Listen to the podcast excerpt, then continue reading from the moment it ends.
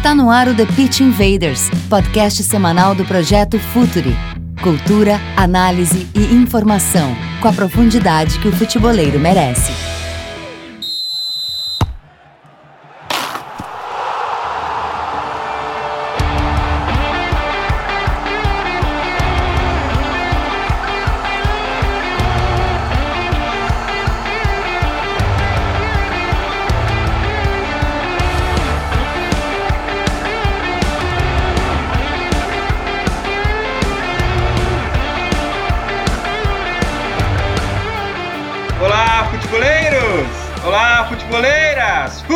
Podcasts Futeboleiros apresenta The Pitch Invaders, terceira temporada, episódio 77. Meu nome é Eduardo Dias, eu sou o host nessa invasão futeboleira pelo SoundCloud, iTunes, YouTube e pelo clássico www.futuri.com.br. Nossos invaders já notaram algumas mudanças na dinâmica do TPI logo na introdução. Isso faz parte da nossa intenção de crescer e de aumentar o alcance da nossa invasão futeboleira. Bem, antes de tudo, com muita honra, a gente estreou essa semana o podcast Entre Linhas do nosso feed. Graças, Renato Rodrigues e Léo Miranda, pela confiança em nos entregaram entre linhas para produzir e fazer parte do projeto Futre. Agora, quem assina o feed do Futre recebe on demand o Entre Linhas com a periodicidade quinzenal e o The Pitch Invaders semanalmente. E também, agora, toda segunda, nove e meia da noite, temos outro encontro, a live do Futre, pelo Facebook. Curta a nossa fanpage e pelo YouTube. Isso, estamos no YouTube, procure lá Futre FC. Lá estão as nossas lives, os podcasts futeboleiros do Futuro e em breve teremos alguns programas. Nós, para isso, precisamos que os futeboleiros invadam e assinem o canal. Façam isso agora. Estamos também no Twitter, trocando ideia com quase 7 mil seguidores. Outra plataforma, e talvez aquela onde a gente consegue nos aprofundar mais nas nossas teses, é o nosso blog futeboleiro, o www.futre.com.br. E muita coisa ainda vai acontecer, afinal de contas, somos futeboleiros e é ano de Copa. E eu já estava com saudade de The Pit Invaders. Hora da conexão com Vinícius Fernandes. Dali, Vini! Cara, impressionante. A invasão tá crescendo muito e a gente não sabe nem como lidar com tanto contato, com tanto canal, né, Vini? Exatamente, e quando a gente referia desde o começo que o Future era um projeto e não só um podcast, não só um site, a gente se referia a isso, né? É que o Future ele tem braços, ele é um conceito e que ele ia crescer. E a, gente, e a gente dizia que ele ia crescer porque a gente sempre colocou, a gente sempre depositou muita, uh, uh, muita esperança, muita expectativa nele, a gente sempre acreditou muito na ideia. Então, sempre quando a gente fez essa referência do Future como projeto, é porque a gente sempre acreditou que ele era um lugar que seria muito limitador. A gente se referia a ele como um blog, como um podcast. Uh, como uma live, porque ele pode ser tudo isso. Ele é um, ele é um conceito, ele é uma, ele é uma ideia de si Uh, na verdade, é uma maneira diferente de se conceber futebol, né? É bem o Pense o Jogo, que é uh, o, o, nosso novo slogan, o slogan que nos acompanhou no final do ano passado e vai nos acompanhar no decorrer de 2018, que é o Pense o Jogo, né? E isso a gente pode fazer uh, num vídeo, ao vivo, como numa live, a gente pode fazer isso num texto, como num blog, a gente pode fazer num podcast, ou quem sabe no YouTube, num programa. Enfim, é só o começo da invasão.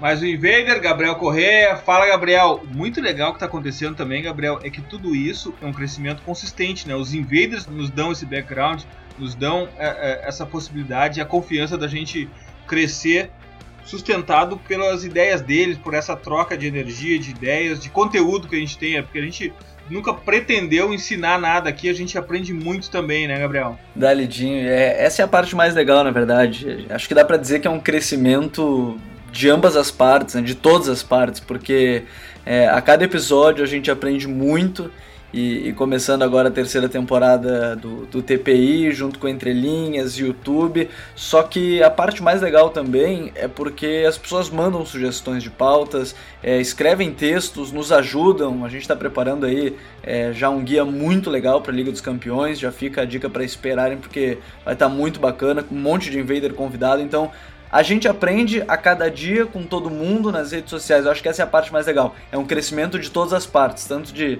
da gente que está fazendo os episódios, mas quem está ouvindo que está nos ensinando também muita coisa. Hoje é um TPI doméstico, a gente não trouxe convidados porque a gente queria falar muito sobre isso, sobre esse crescimento. Então, mais um Invader da casa, Myron Rodrigues. Myron, Facebook, Twitter, YouTube, podcast, blog, Spotify, a gente vai ter um desafio imenso que é transportar para todos esses canais, para todas as plataformas, a nossa pegada analítica e reflexiva, não, não fugir nunca da nossa análise adulta e fazer com que as pessoas pensem o jogo, né? É um desafio grande pra gente esse ano de Copa, né, mano? Antes de mais nada, dá gorizada. A gente tem que agradecer muito a quem escuta a gente, quem segue a gente, né? Porque sem eles a gente não seria nada. É um papão meio clichê, mas é, é real.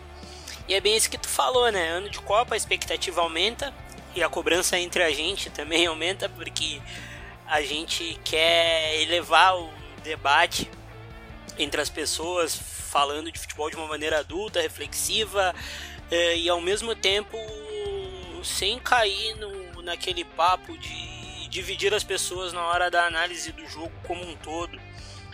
Eu tenho um costume de dizer, e eu já disse isso para vocês e nunca falei isso aqui no podcast, eu acho. Uh, quando a gente conversa aqui, eu quero que essa conversa uh, tenha uma cara de mesa de bar que todo mundo entenda. Uh, se a gente for falar um dia de um regista, a gente vai explicar como é que o regista, o que o regista faz. Se a gente for explicar o roundouter, a gente vai falar o que o roundouter faz. A gente quer incluir as pessoas, a gente quer aglutinar as pessoas. Futebol, ele é uma ferramenta de união. Por mais que ele seja um esporte, a gente queira ganhar do rival, é um é uma ferramenta de união. E eu acho que agora em 2018 o limite é, sei lá, o céu daqui uns dias a gente vai estar tá falando aí com a cara no YouTube quase que semanalmente. Além da live, vai, vai ter vídeo de análise, vídeo de como a gente. Se alguém perguntar como um time funciona, a gente vai explicar. Uh, eh, 2018 eu quero que todo mundo venha com a gente porque tem tudo para ser um ano espetacular, um ano que a gente vai uh, invadir um pouco mais e dar mais um passo e para chegar cada vez mais perto de vocês, gurizada. É só isso que eu tenho para dizer. Venham com a gente que vai ser legal 2018. Vamos lá, Invaders! Vamos começar a terceira temporada tentando descobrir por que os líderes das grandes ligas estão tão longe dos demais.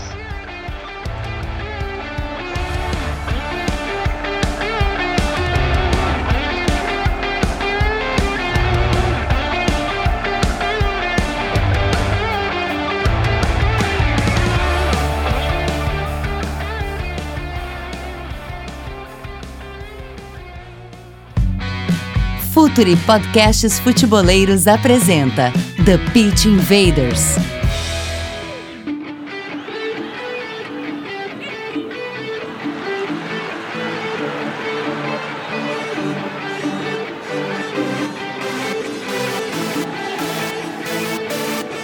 Bem, Invaders, na verdade a gente sempre procura fazer a pautas e assuntos que não sejam datados, mas tem algo chamando atenção às grandes ligas.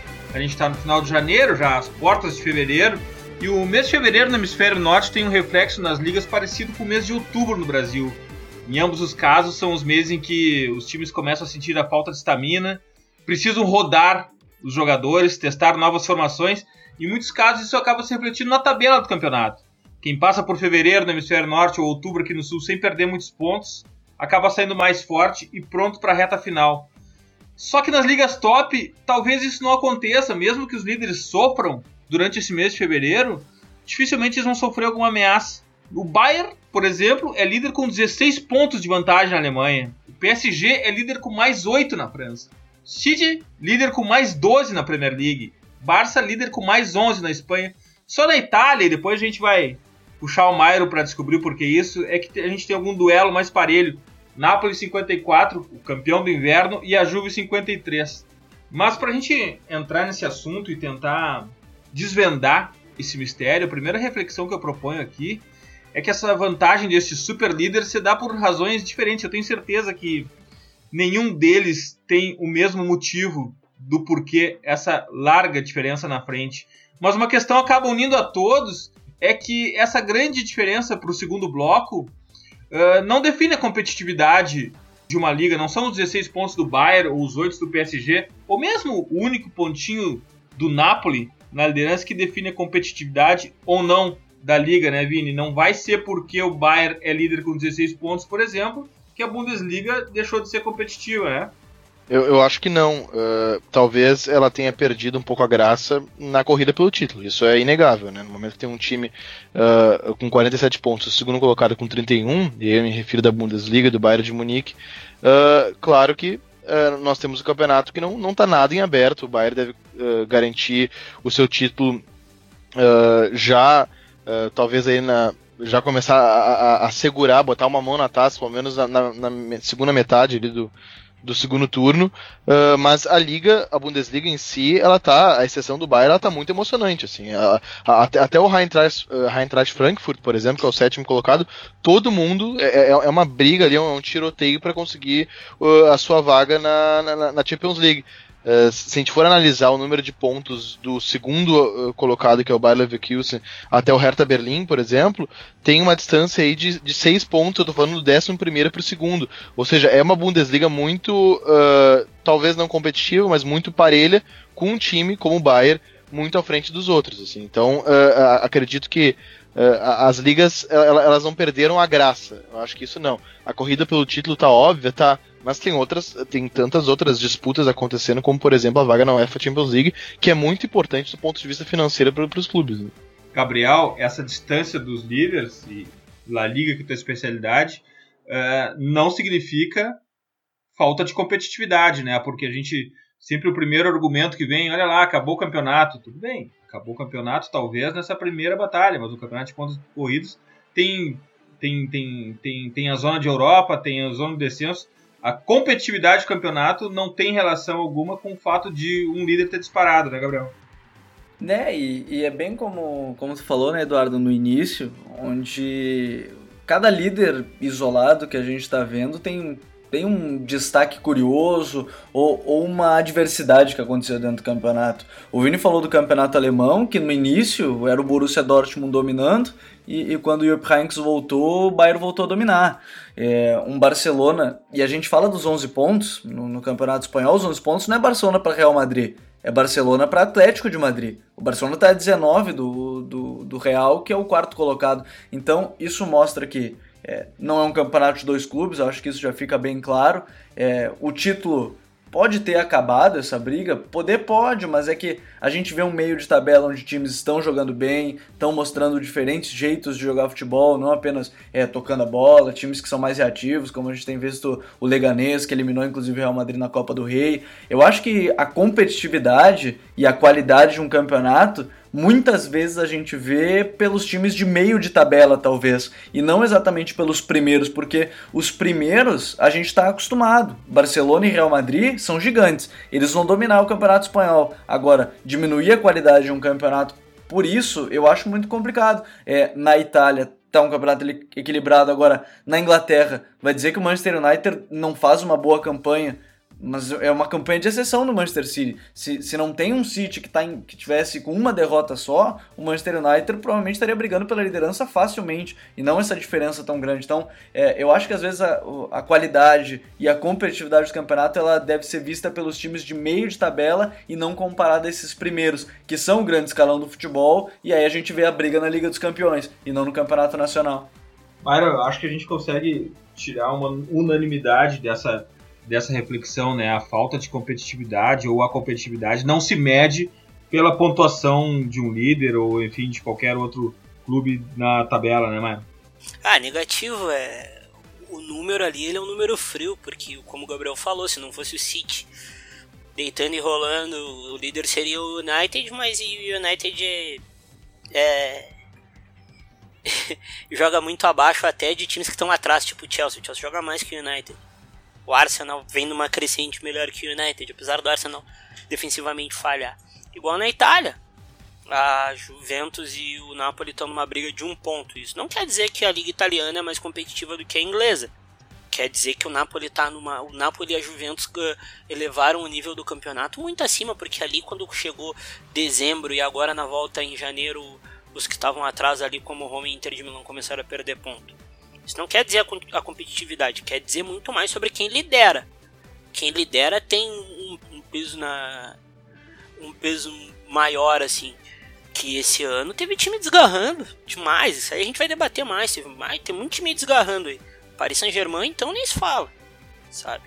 É, a, o, a, a, competitividade não pode estar atrelada a um número. Eu acho que quando alguém uh, usa isso para falar principalmente do campeonato espanhol e fala da competitividade do jogo e vê só o número frio, é, é, vai ser esperado pelo debate, porque se olhar 5, 6 jogos vai ver que a coisa é outra, sabe? É, é, mas assim, fazendo um contraponto assim, com relação à Bundesliga, acho que ela fala um pouco da competitividade pelo fato de que o Bayern de Munique ele trocou de treinador. Uh, se a gente for olhar o Bayern de Munique, ele trocou de treinador aí acho que na quinta ou sexta rodada, depois de fazer um começo muito ruim, uh, com um treinador que não vinha trabalhando há dois anos, manteve praticamente o mesmo elenco e conseguiu com muita facilidade alcançar o topo, assim, mas foi uma facilidade muito grande. O cara sequer precisou implementar um modelo de jogo, uh, precisou de tempo de trabalho, porque a concorrência era muito abaixo. Era muito abaixo, mas isso é uma questão particular da Bundesliga, não que eu, eu acredite que a, a, o fato de uma liga ter um campeão definido com rodadas de antecedência fale sobre a competitividade dela. Mas acho que no, no caso específico da Bundesliga, nesse recorte, acho que fala um pouco sim. Uh, porque isso a gente, a gente tratou bem no nosso especial sobre a Bundesliga que fizemos no, no, no final do ano passado. A, Bundesliga, uh, uh, e aí tem uma diferença para mim grande, assim. a Bundesliga é uma, é uma competição onde se joga um futebol bem jogado, tem equipes propositivas, tem boas ideias, é uma liga muito sustentável do ponto de vista econômico, se usa muita categoria de base, mas até por um limitador de investimento financeiro, como a Premier League, por exemplo, permite, como a própria Espanha e Itália permitem, que hoje em dia os clubes na Itália também têm proprietários e acionistas majoritários de outros países, e a Alemanha não permite. A Alemanha, por, por, por essa falta de aporte financeiro, muitos clubes uh, estão aqui em nível europeu, por exemplo. E, e, e o Bayern, que é um clube de nível europeu, ele reina com absoluta facilidade, assim, é incrível. E o Bayer Leverkusen, por exemplo, que na temporada passada, com muito mais poderio técnico e financeiro, fez uma campanha pífia, esse ano, com um mercado extremamente modesto, já está em segundo lugar. O Schalke também, que no passado fez uma campanha muito ruim, está em terceiro, por exemplo. Schalke investindo em jovem, né? Uh, sim, exatamente. Uh, e, uh, a gente tem, por exemplo, o Hoffenheim, que tinha feito uma campanha muito sólida no ano passado, no meio de tabela, ali em nono lugar. Enfim, é, é uma liga que oscila muito, porque as, as equipes são, são muito parecidas. Se vê jogos muito. muito como é que eu vou dizer? São, são jogos, equipes muito dispositivas, são jogos são muito francos. É uma liga que tem uma média de gols normalmente muito alta. Entre as, entre as principais ligas, às vezes, é até a maior. Então é muito gostoso assistir os jogos da Bundesliga. Mas acho que nesse caso uh, acho que sim, a distância de um time para os outros diz respeito à competitividade da liga. Vini, a Bundesliga ela sempre foi muito caracterizada pela transição. Os times têm uma transição rápida, impressionante. A gente fica alucinado vendo esses jogos. Uh, a passagem. Ah, e, e, só para fazer um parênteses aí, Kevin De Bruyne aprendeu muito com essa característica da, da Bundesliga. E ele aplica muito isso no City, essa transição. Principalmente a transição defesa-ataque do Kevin De Bruyne é, é assustadora como ele aprendeu isso de forma fantástica na Bundesliga, como ele traz isso consigo. Agora, a característica de Pep Guardiola deixou, deixou um legado lá. Esse Bayern de Munique tem Pep Guardiola ali, Vini. Ele é um Bayern de Munique que valoriza muito mais a bola na comparação com, com o Bayern de Munique do, do Ancelotti. Que, que, que, era um time propositivo, porque não tem como ser o Bayern de Munique na Alemanha sem ser propositivo, né? Não, não, não, não existe essa possibilidade, porque o Bayern ele é historicamente o adversário a ser batido, ele é historicamente o time com maior poderio uh, econômico, técnico, então uh, ele vai para os jogos com essa obrigação, então ele tem que propor, ele precisa ter a bola, mas o time do Ancelotti se tornou um time mais uh, uh, de transição. Uh, embora o Ancelotti seja um cara que se adapta muito né, à realidade que ele está E o Yuppie Heynckes, que era tido como um cara mais de bola longa, muito pelo, uh, uh, pelo trabalho que ele fez no, no Bayern campeão da, da, da, UEFA Champions League, que ele levantava muitas bolas às vezes para o Mario Mandzukic. esse é um, um, time que valoriza muito a posse de bola, tem a posse de bola média de 61,7%. É um time que tem feito muitos gols e ele roda muito elenco. O Yuppie Heynckes roda muito elenco. E eu não tenho a menor dúvida. Tem aí, sim, um, um DNA guardiolista.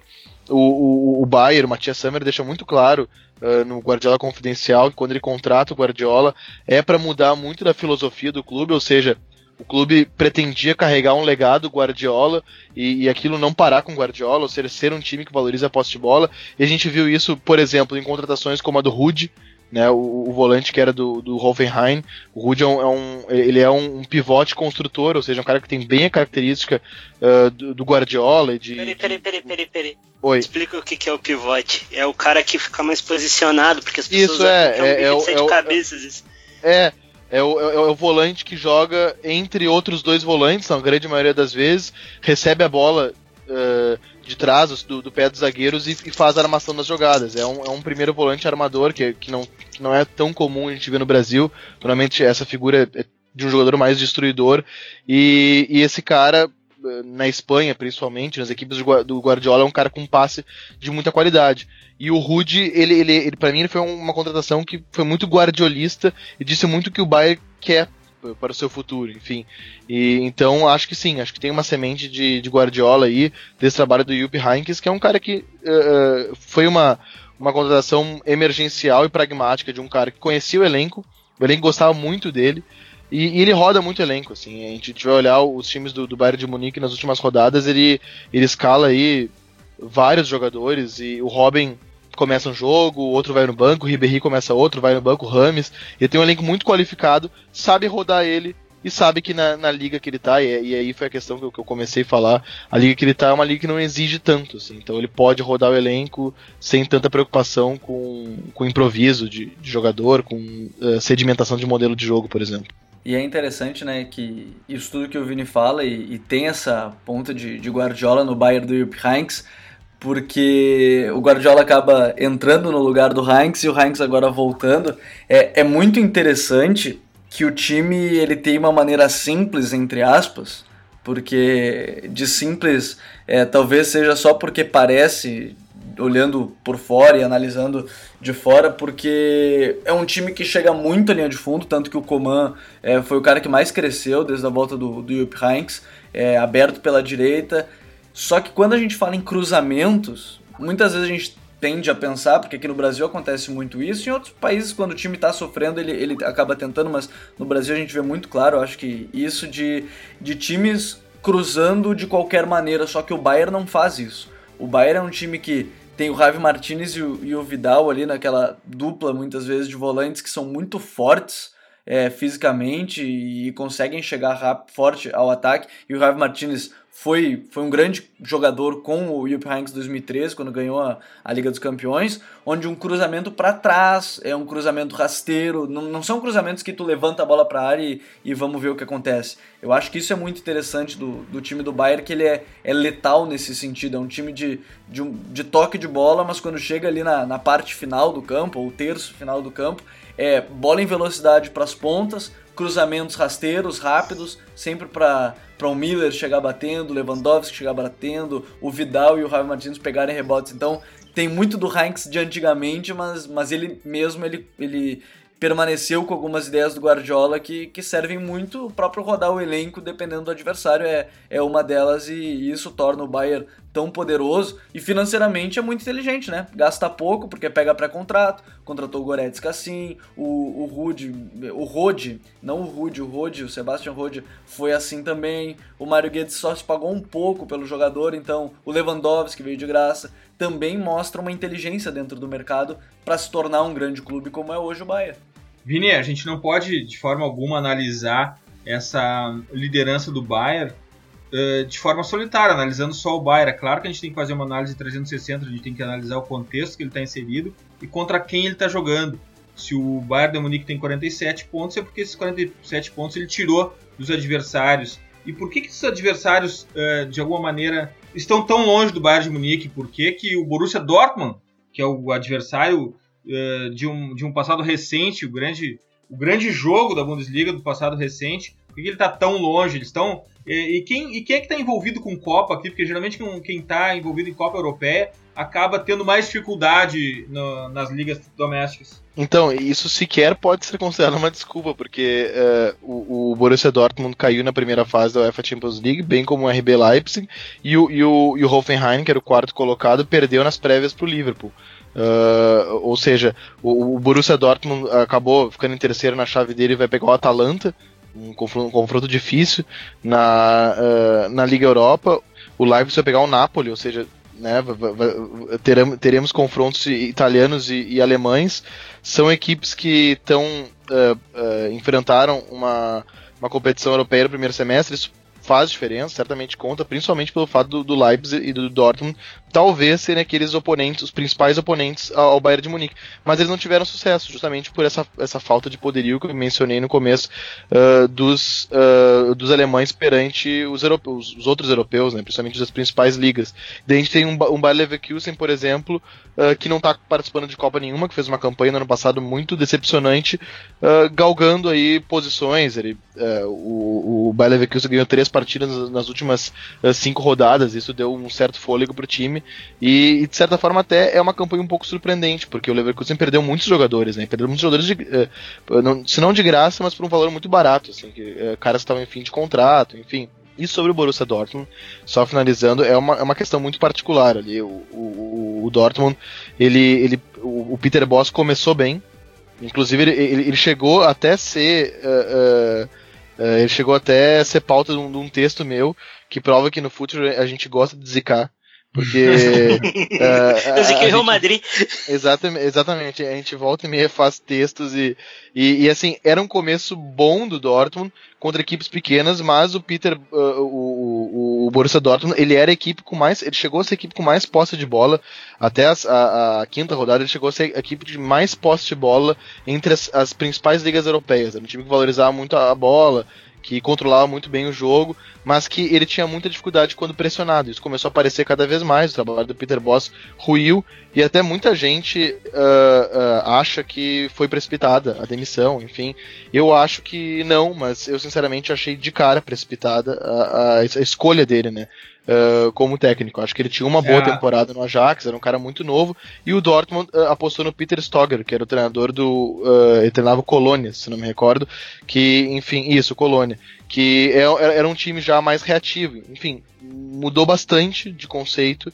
É um time que está engatinhando ainda. É claramente o segundo melhor elenco da Alemanha mas vai sofrer ainda. Enfim, está sofrendo com tudo isso, está em sexto lugar e para mim corre seríssimos riscos de depois de muitos anos ficar fora de uma Champions League. Vini, eu tô contigo, eu não achei o Peter Boss, a demissão do Peter Boss uma precipitação, achei precipitação a contratação do Peter Boss. Mas vamos parar um pouco de Bundesliga e vamos para a França. Na França, onde Paris Saint-Germain é líder mais oito, só que diferente das outras ligas, aqui não chega a ser uma surpresa, né, Gabriel? Um, Paris Saint-Germain, uma distância para o segundo colocado, não tem surpresa nenhuma. Essa é a batida normal do campeonato que a gente tem visto há muitos anos já. É, ainda mais com a contratação do Neymar e do, do Kylian Mbappé, né? Eu acho que isso desnivelou totalmente, porque porque o Mbappé era o melhor jogador do Mônaco, que, que acabou perdendo o Bernardo Silva, perdeu é, o Bakayoko, perdeu o, o próprio Mbappé, então perdeu suas principais peças, é, isso diminuiu o poder do, do Mônaco, tanto que as equipes que a gente tem visto é, jogarem bem o próprio Nantes, do, do Claudio Ranieri, é, o Lyon, que tem, tem ido muito bem com o Fekir, Mariano, Aouar, enfim, um, um time bem interessante, mas o PSG, eu acho que quando a gente fala de nível de competitividade e a gente sente essa dúvida porque o Emery ele tem montado um time que é em alguns momentos estranho, que quando tinha o Thiago Mota, que era aquele primeiro volante, ele transformou o Lo Celso naquele homem, botou Verratti, Draxler, é um time extremamente ofensivo e que os seus melhores momentos, mesmo que Cavani seja o artilheiro, são com Neymar e Mbappé livres, com Di Maria e Draxler abertos e Verratti e mais um volante ao seu lado porque aí tem as, as liberdades de transição pro, pro próprio Neymar e pro Mbappé, que são mortais nisso. O contra-ataque do PSG é mortífero. E, e, o campeonato francês, eu tenho a impressão, eu acompanho não tanto quanto gostaria, mas pelo que leio, que o PSG sente essa falta de competitividade, mas nem tanto porque na Liga dos Campeões não foi assim. A gente viu contra o Bayern de Munique mesmo. Foi um time que pressionou, tirando o jogo da volta, onde já estava classificado, é, não, tinha, não tinha tanto a, a, disputar. Mas talvez falte nível de competitividade nível europeu. A gente vai ver agora contra o Real Madrid, que não vive uma grande fase, depois a gente fala do, do Campeonato Espanhol, mas me parece que falta competitividade para o PSG. Não que o campeonato seja é, não competitivo, porque tantas estrelas saem de lá para o futebol mundial que é, não me fazem pensar que é um campeonato ruim de maneira geral é um. Eu, a gente pode refletir, pode se aprofundar, pode trocar uma ideia, mas acaba que a grande diferença do Paris Saint-Germain para os outros é dinheiro. Myron, a liga francesa é uma liga de talento puro, né? Ela pode não ser tão evoluída no, no, esquema tático, nem perto de, uma, de, um, de um campeonato italiano. Talvez ela não tenha uh, as montagens de time fantásticas como a Liga Espanhola, mas talento puro não pode se requeixar da França, né? Tem muito talento lá, feras indomadas por enquanto, né? Claire Fontaine, como eu costumo dizer, tem alguma coisa na água, porque sempre sai um jovem que a gente não foge do nosso controle, que a gente não conhece, ele começa a jogar na Ligue 1, ele explode. Malang Sarr já é a segunda temporada que um menino de 19, 18 anos, um zagueiro fantástico, ele lembra muito um Titi. Tem o Pamecano que nem jogou e já foi pro Leipzig. Tem o no próprio Lyon, esqueceram de falar do Tussar, não falaram do do Ndombele, não fa... É, é, é, o talento lá é puro. Lá acontece muita coisa de jogador e como bem disseram, contrata é, Neymar, que é um jogador de classe mundial, o terceiro melhor jogador do mundo, tu contrata o Mbappé, que é o melhor prospecto do mundo, o teu nível sobe. E de vez em quando o Paris Saint-Germain, ele se no jogo contra o Lyon no final de semana foi bem isso. Faltou competição e o Lyon enfrentou o Paris Saint-Germain de um jeito que os outros times não não estavam acostumados. Depay e Fekir jogaram demais, foi um jogo perfeito do, do Lyon. E o como o Gabriel também tinha dito, o Paris Saint-Germain compete pouco. Nesse mesmo jogo no, no Parque dos Príncipes que o, contra o Bayern, que eles deram uma roda no Bayern no primeiro tempo, no segundo tempo afrouxou um pouco. Uh, aí deixaram Kurzawa e Dani Alves mais expostos e o bicho começou a pegar e começou a ficar mais difícil. O problema do Paris Saint-Germain para a Champions League é a falta de competição dentro do campeonato francês, o que não quer dizer que o campeonato também seja ruim, porque financeiramente o time destoa. O, o, o, o Olympique de Marseille é um time muito bom. Tem o Tavan que tá jogando muito, que eu acho que vai acabar sendo titular na Copa, na Copa de 2018. Tem, tem o Luiz Gustavo que voltou a jogar muito bem lá. Eu não é, é, assisti, é, é, Myron, eu não assisti Oi. o campeonato francês até tu me falares uma frase mágica de que o campeonato francês é o campeonato holandês dos anos 90. Então, a partir daquele momento eu comecei a assistir com, com bons olhos o campeonato francês de fato, é talento puro. Sim, sim, é, é um negócio. A gente, a gente que fala de futebol e a gente que uh, há dois anos atrás eu só assistia futebol.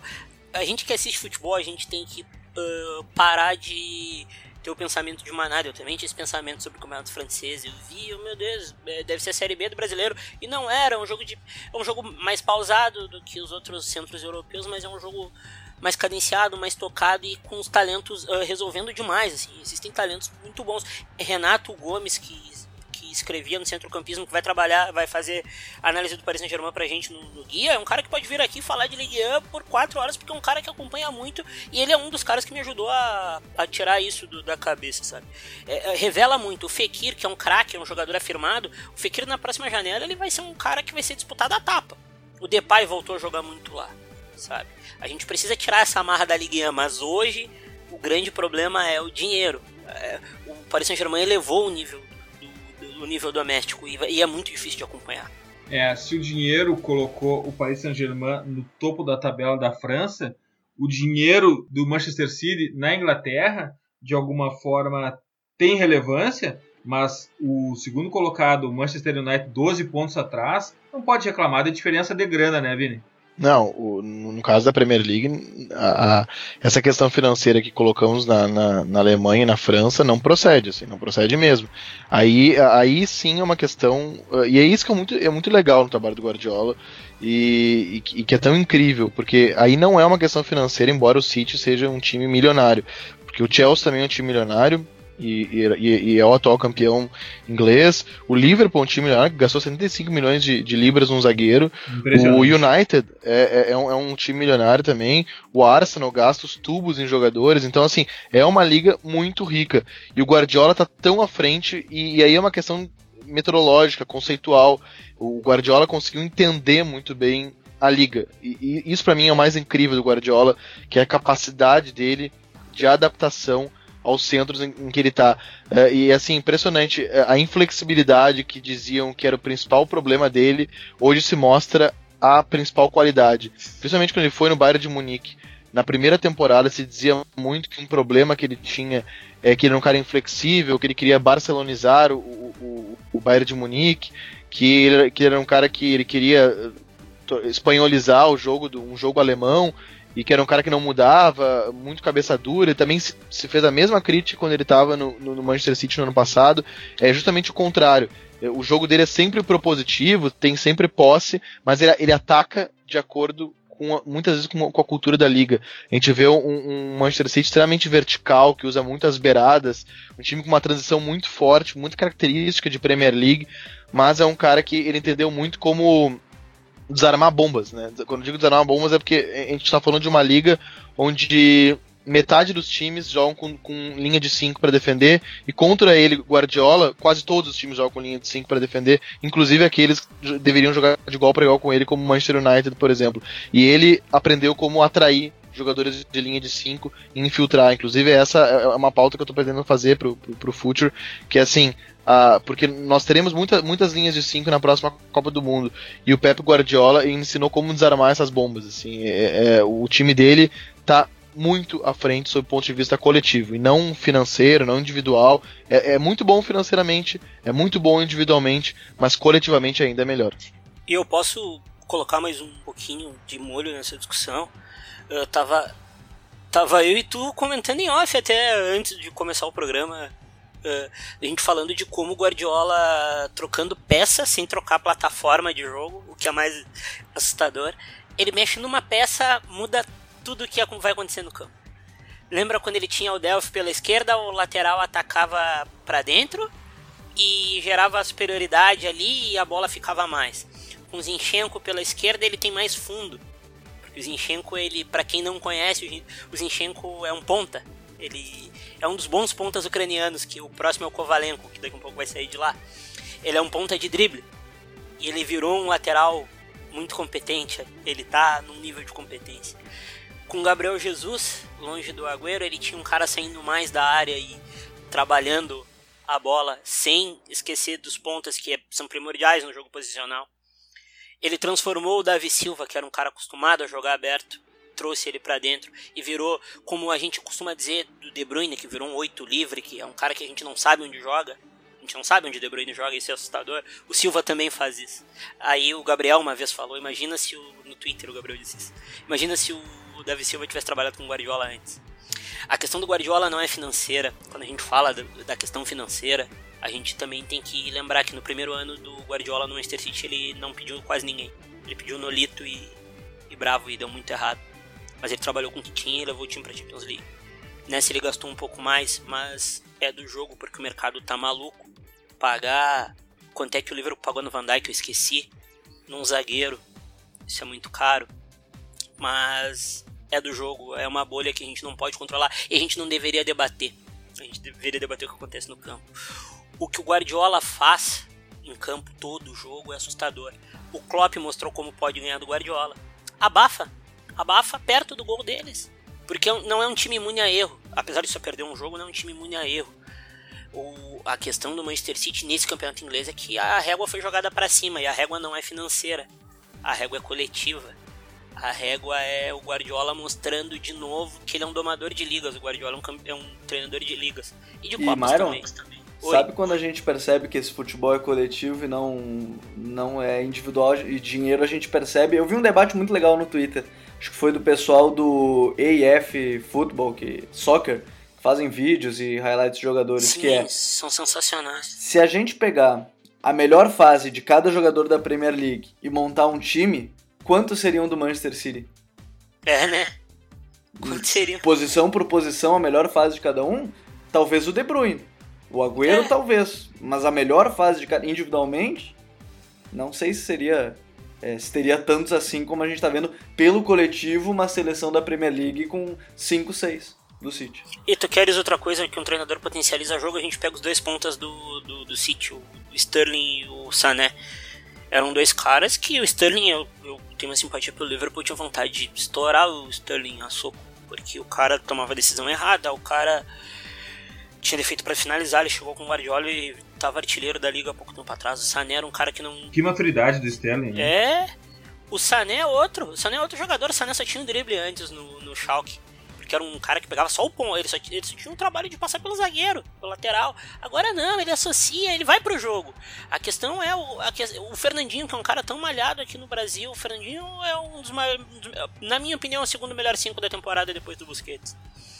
Se a gente for pegar jogadores que a gente tinha estranhamentos, como Stones também, mente, se a gente for pegar jogadores que a gente tinha estranhamento e ver hoje o que eles fazem no City, acho que a gente já tem um outro caso, que é além do dinheiro, é a melhor técnica que um treinador pode te dar, sabe? A gente precisa também tirar essa bruma. Se a gente for somar o que o Guardiola e o Mourinho gastam, acho que fica parelho ali a questão toda.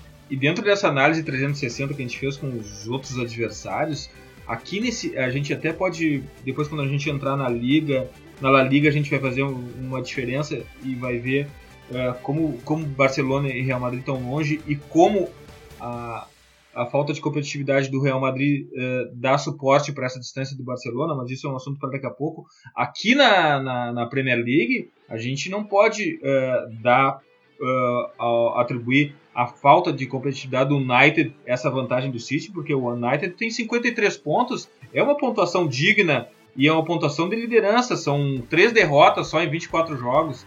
Não é o Manchester United não está fazendo uma campanha abaixo da média, muito pelo contrário, tá fazendo uma ótima campanha, só que a sombra do City. É, não, o United é um time que tem 73% de aproveitamento. Isso aí é um aproveitamento que, que pode exatamente. ser de time campeão, sabe?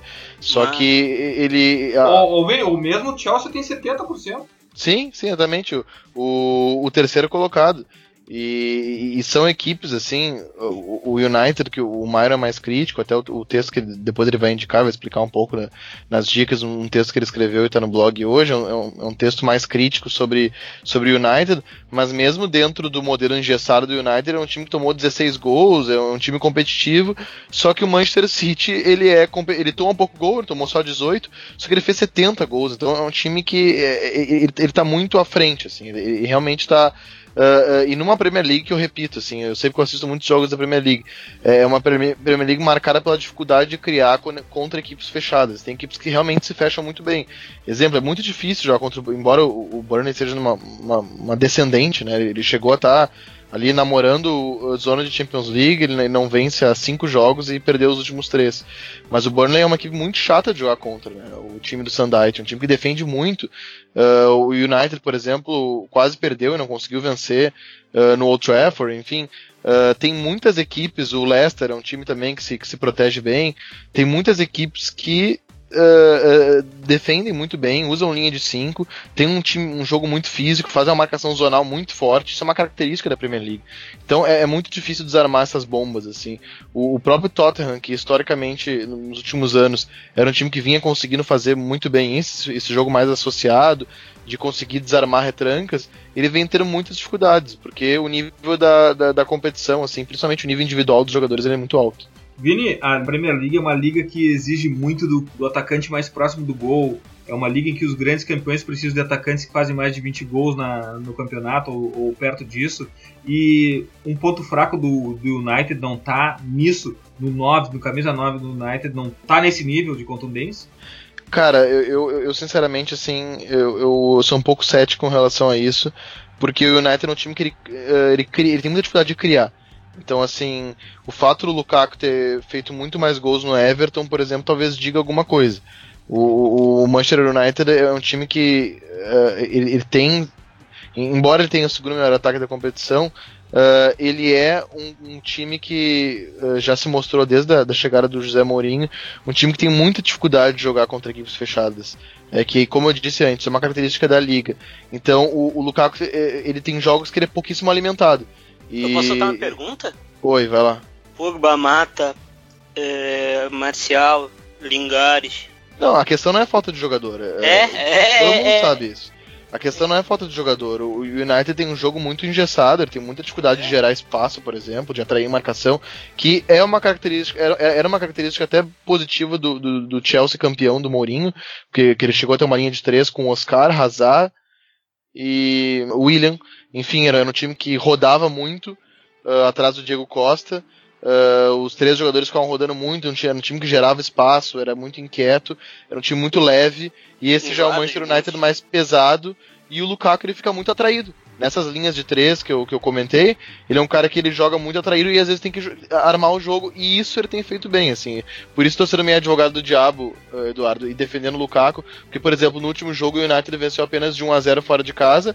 Uh, agora vai me falar a memória contra quem foi o jogo, mas é, a jogada inicia com um pivô do Lukaku que sai da área e vira uma bola, porque ele tem muita qualidade, vira uma bola pro Martial, que acaba no mano com um jogador, né, com, com um oponente, ele puxa para a direita e acaba finalizando e faz o gol do United. E aquele foi 1 a 0 Então o United vence muitas partidas de 1 a 0 uh, e o Lukaku, se não marcando gol, ele, ele é o cara que ele dá assistência, enfim. Ele é um jogador muito competitivo. Mas se o problema é falta de gol, falta de agressividade e contundência, chegou o Alexis Sanchez. Exato, era aí que eu queria chegar. Quando essa conexão der certo, o United cresce, né? E o Lukaku cresce. É, eu até tô na dúvida de quais são os planos do Mourinho pro, pro Alex Sanches.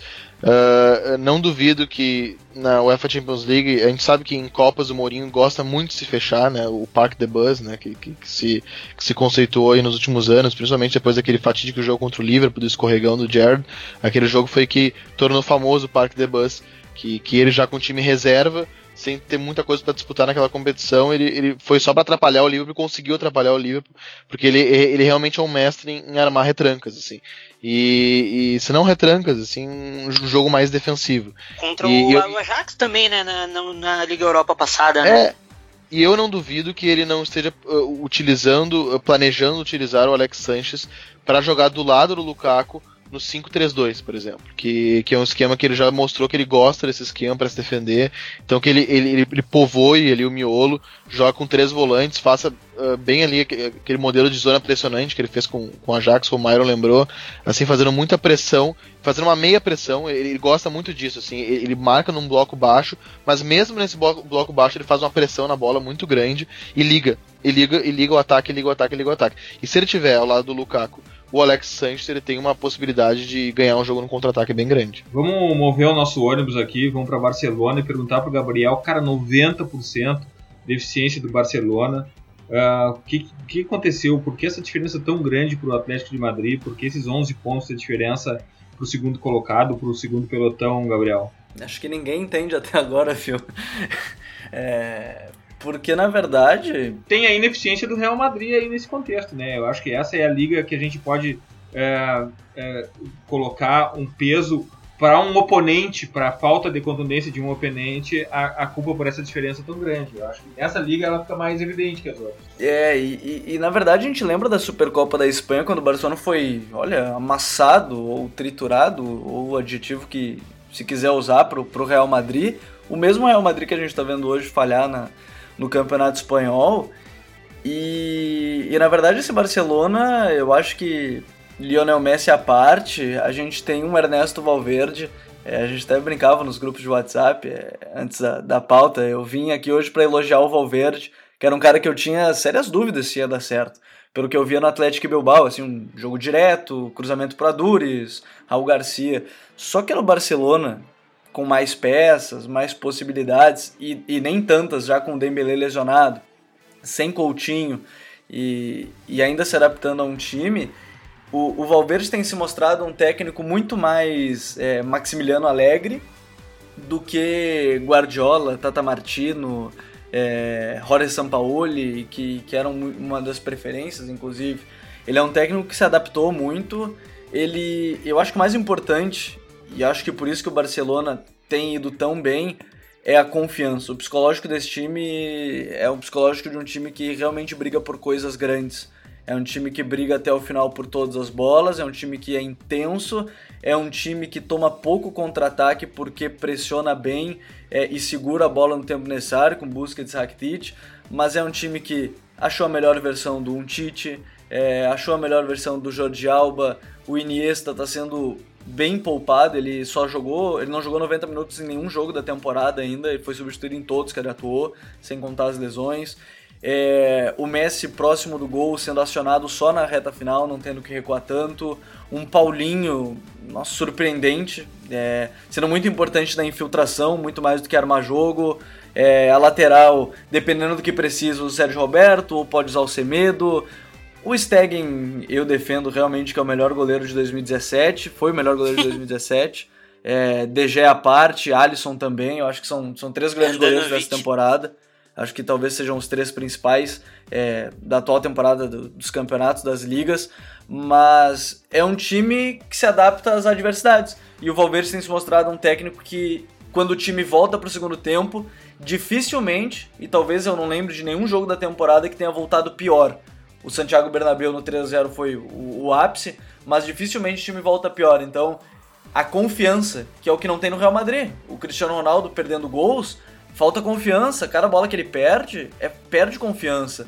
O Isco talvez esteja estagnado numa posição, é, falta achar um, um ponto diferente de, de, maneira de jogar, talvez sair do losango, o Isco partir da esquerda ao, ao invés de seguir direto pelo meio. Enfim, a falta de confiança prejudicou muito o Madrid e é o que tem ajudado o Barcelona. E por isso que eu tô muito curioso para ver a nível de Europa, que vai ser o confronto contra o Chelsea, que é um confronto de clássico no sentido de mental, assim, da torcida do Chelsea com o Barcelona e vice-versa, e, e, um confronto físico, né? Bakayoko e Kanté contra Paulinho, Rakitic, Busquets, enfim. É, por isso que eu tô muito curioso também para esses duelos da Liga dos Campeões. É, porque também os dois clubes, Atlético de Madrid também não tem conseguido ter a eficiência necessária, muito embora o Atlético de Madrid, a gente falou naquela análise 360, o Atlético de Madrid é um clube que tem 71% de aproveitamento na La Liga, também é, uma das, é, um, é um dos grandes aproveitamentos dos últimos anos do Atlético de Madrid.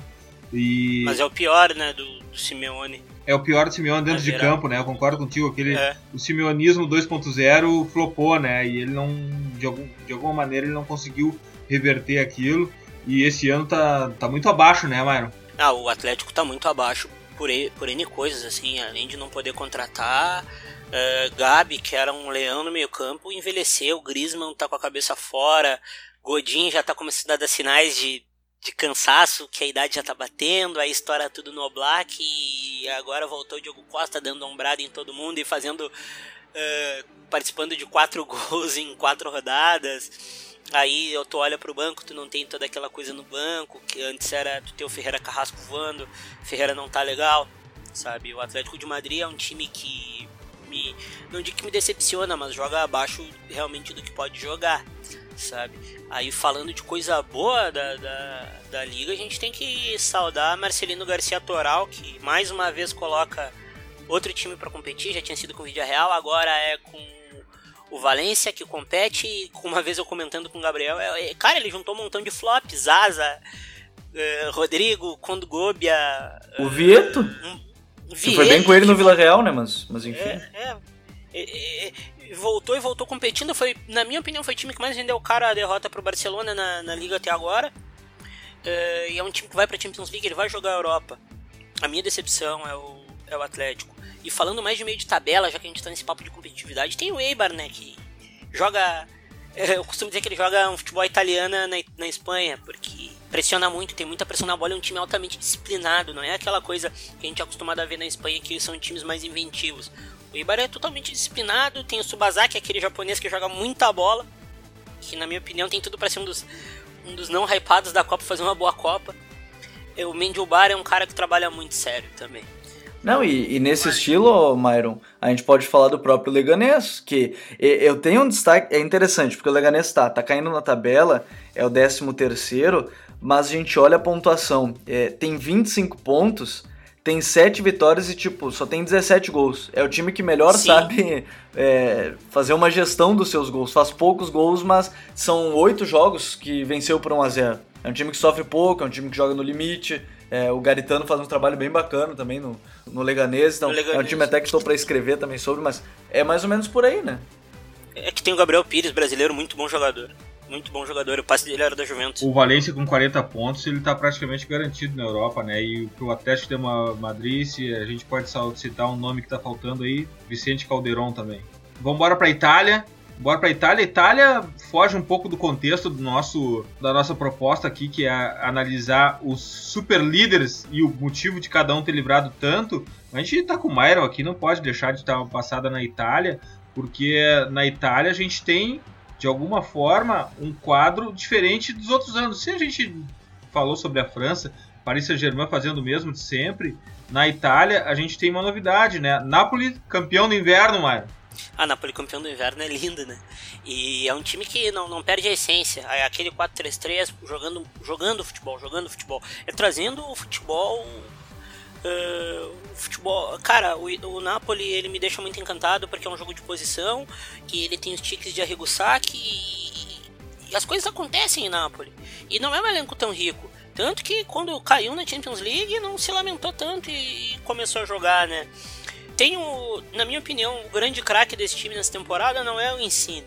É o Jorginho, que é o maestro, é o metrônomo. Tem uma dupla de zaga muito confiante, cara. O Koulibaly é um zagueiro espetacular, é um cara com bola espetacular. Tem o Albiol que tá jogando muito bem. Perdeu um pouco com a lesão, com a lesão do Gulan, né, que na minha opinião era um dos melhores laterais esquerdos da Europa. Mas é um time que joga futebol, cara. O Sarri eu não sei, eu, eu, não, eu não sei mais o que dizer sobre o Sarri, porque quando ele chegou no Empoli, ele voltou com o Losango no meio, foi pro. e jogando muito bem, jogando com, a mesma, com o mesmo estilo de se impor. Aí foi pro Napoli, só botou um 4-3-3, perdeu o Milit, que era um, é um centroavante muito bom. Reinventou o Mertens como um 9. O Mertens é um cara que pegou o gosto pelo gol, apesar de ter ficado um tempo sem marcar nessa temporada, voltou fazendo um golaço num jogo chave que é, era contra a pedra no sapato do Napoli, que é a, a Atalanta do Gasperini, que é um time muito bom.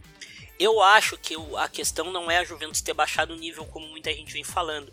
O nível do campeonato aumentou muito, cara. O nível do, o nível do campeonato aumentou muito. Tem o, a Atalanta do Gasperini que o projeto fica claro. Myron, o Juventus baixou Oi. o nível, mas tem 84% de aproveitamento, sete partidas seguidas ganhando, inclusive ganhando do Napoli então, assim, pra ter é. baixado o nível e tá nesse ponto com 53 pontos, é. caramba. É, não. Pra tu ver que tem gente que diz que a Juventus baixou o nível, mas não baixou, né? Tem a pontuação, se eu não me engano, a pontuação do ano passado era menor que essa desse ano. E tem muita mais gente jogando futebol bem na Itália, né? Tem a Sampdoria, que pouca gente fala, do Torreira, do Denis Praê, do Quagliarella, que com 35 anos parece que inventou de fazer gol. Uh, tem a Lazio do meu querido. Aí, Myron, vamos falar, vamos, falar sobre, vamos falar sobre a Lazio, porque eu até propus durante a nossa reunião de pauta no WhatsApp essa semana fazer um podcast sobre a Lazio. Vamos gastar um Sim. tempinho com a Lazio aí, um tipo de claro. Simone Zag. Linha de 5, cara. Uma linha de 5 bem posta, com o brasileiro Wallace muito bem na zaga. Por dentro, com o Bastos, o angolano, muito bom com a bola também. Tem o Devry, que sai e entra do time por lesão. Tem um o Lucas Leiva jogando demais, jogando demais, assim, ajudando na construção, uma coisa que. Como esse cara se adaptou ao cálcio, cara? Como esse cara se adaptou ao cálcio? Sim, e muito rápido, assim, era um cara que para substituir o Bilha e ele era nada a ver com Bilha e, e já saiu rendendo muito. Tem Milinkovic Savic, cara, que olha, eu não, não, eu não sei onde esse cara vai chegar. Ele é da boa geração da Sérvia, que ganhou da geração do Brasil, que tinha Gabriel Jesus, uh, Andrés Pereira, uh, Danilo, tinha o tinha muita gente boa nesse time do Brasil. Tinha o Bosquila, que tá no Mônaco. Milinkovic Savic é um craque, um cara de 1,93, ele se impõe muito no físico, mas a técnica dele sobra. Tem o Luiz Alberto, cara, que o Luiz Alberto é um cara que o Liverpool não teve tanta paciência, eu entendo. Que é um fantasista, é ele que joga a bola naquele time, é ele que faz as coisas andarem. E a gente não lembra do Felipe Anderson, que é outro cara espetacular sabe? E tem o Immobile fazendo muito gol. Não, Ciro Immobile, por favor, né? É, não. Esse cara vai fazer mais de 20 gols, certamente. Já tem 16, eu acho. Vai, já tem 16. Uh, e, e, e, e o Alas é um time que abusa do físico. Mas quando a bola chega no pé do Luiz Alberto, as coisas fluem. Perderam o, o, o Keita, o Baldé, que é ótimo. Era ótimo, era o, era o ponto de desequilíbrio do time. E o nível não baixou, sabe? O Simone Inzaghi, ele é o treinador que ele é um dos treinadores que, dessa nova geração que mais me encanta junto com o Domênico Tedesco do Schalke. Porque ele perde as coisas, mas ele não se limita no cenário. Ele, ele inventa coisas pro time, pro time seguir andando. O Wallace, esse brasileiro, a gente tem uma discussão no Brasil de quem vai ser o quarto zagueiro. Se o Wallace fosse um pouco melhor observado, eu acho que ele brigaria forte por essa quarta vaga na Copa. É um cara de muita bola aérea, muito forte, é um cara de bom passe, sabe? A Lazio é um dos times que mais me encanta é um dos times que eu mais gosto de ver jogar hoje na Itália. Aí eu já proponho que a gente volte para falar de Lazio um podcast inteiro, ou na nossa live, quem sabe na segunda-feira mesmo, a gente trata mais a fundo da Lazio, porque a gente tem que ir adiante, a gente já deu um panorama das principais ligas, a gente tentou desvendar por que desses super líderes pararam tantos na, na, no, na chegada de um ponto-chave do, do campeonato, que é o mês de fevereiro. E agora é hora das nossas clássicas e já saudosas dicas futeboleiras. The Pitch Invaders apresenta Dicas Futeboleiras.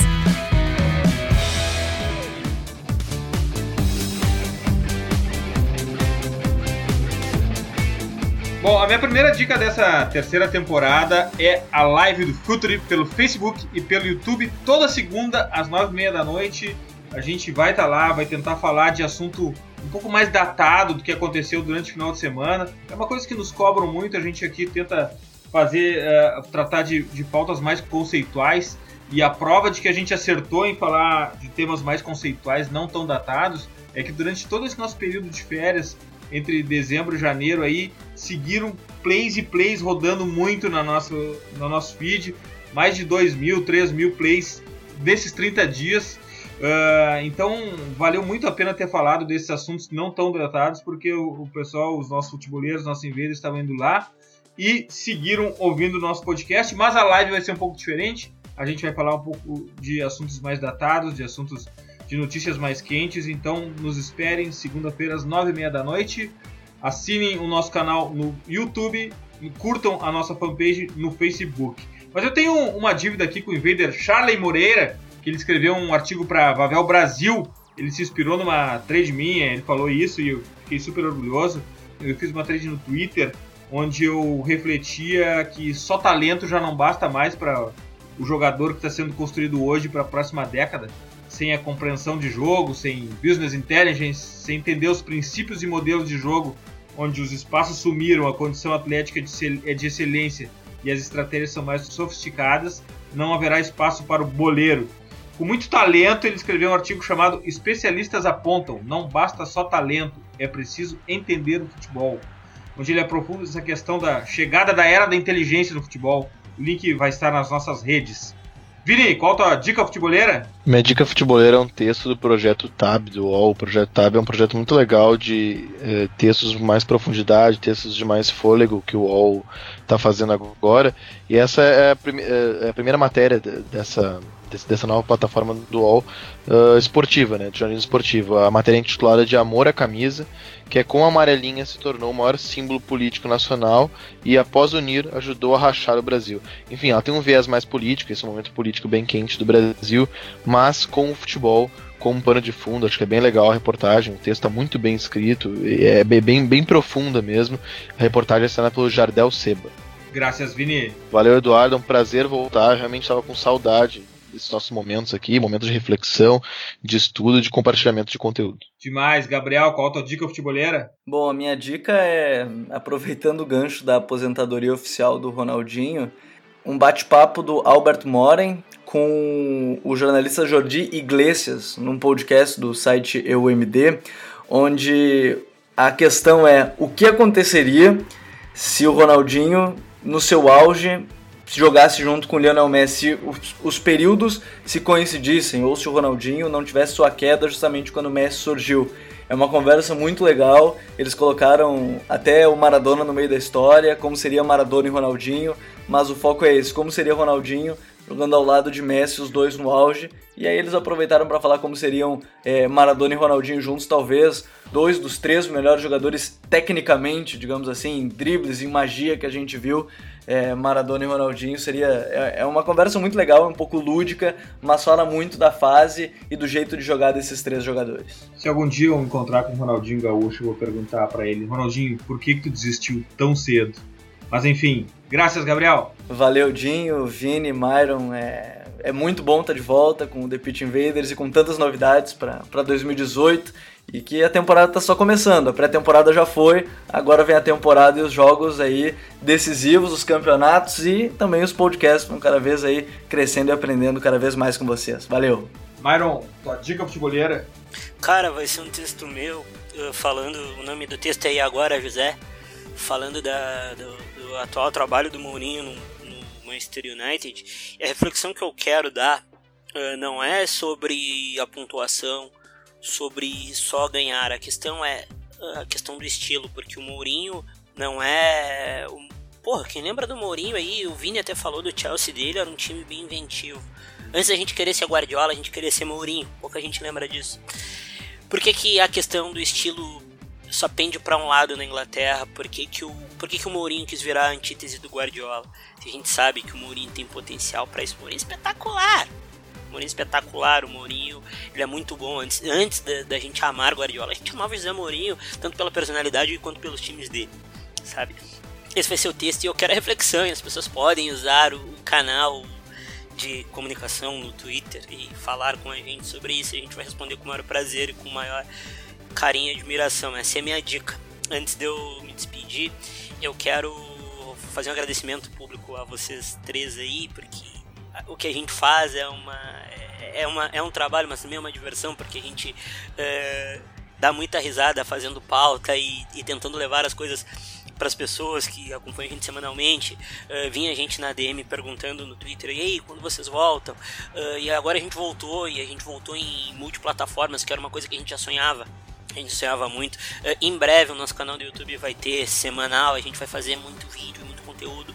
Eu espero que na Copa do Mundo todo mundo venha com a gente, porque a gente quer fazer uma cobertura muito legal para vocês. Uh, é isso, gente. 2018 é nosso. A gente não faz futebol sozinho, a gente faz futebol com vocês e para vocês, tá? Uh, sigam a gente, que a gente faz isso com o maior prazer e não cansa. E pode perguntar pra gente qualquer coisa que a gente vai ter aí pra responder. E pensem no jogo junto com a gente. É isso que eu queria dizer.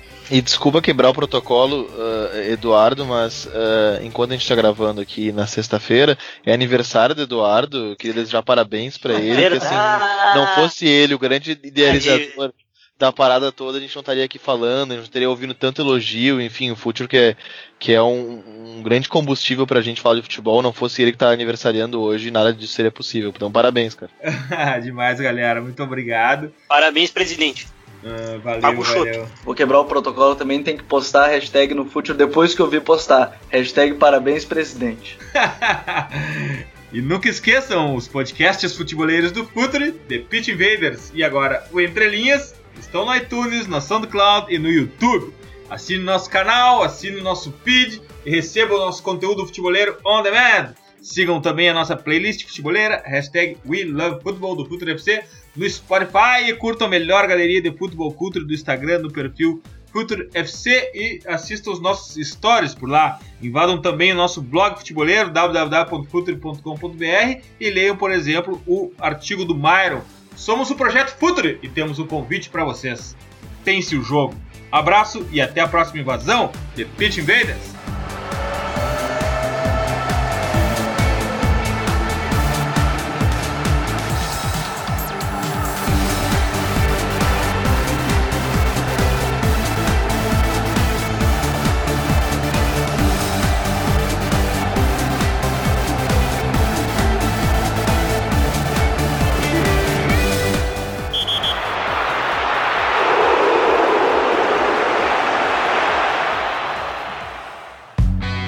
Projeto Futuri apresentou The Pitch Invaders. Acesse www.futuri.com.br. Pense o jogo.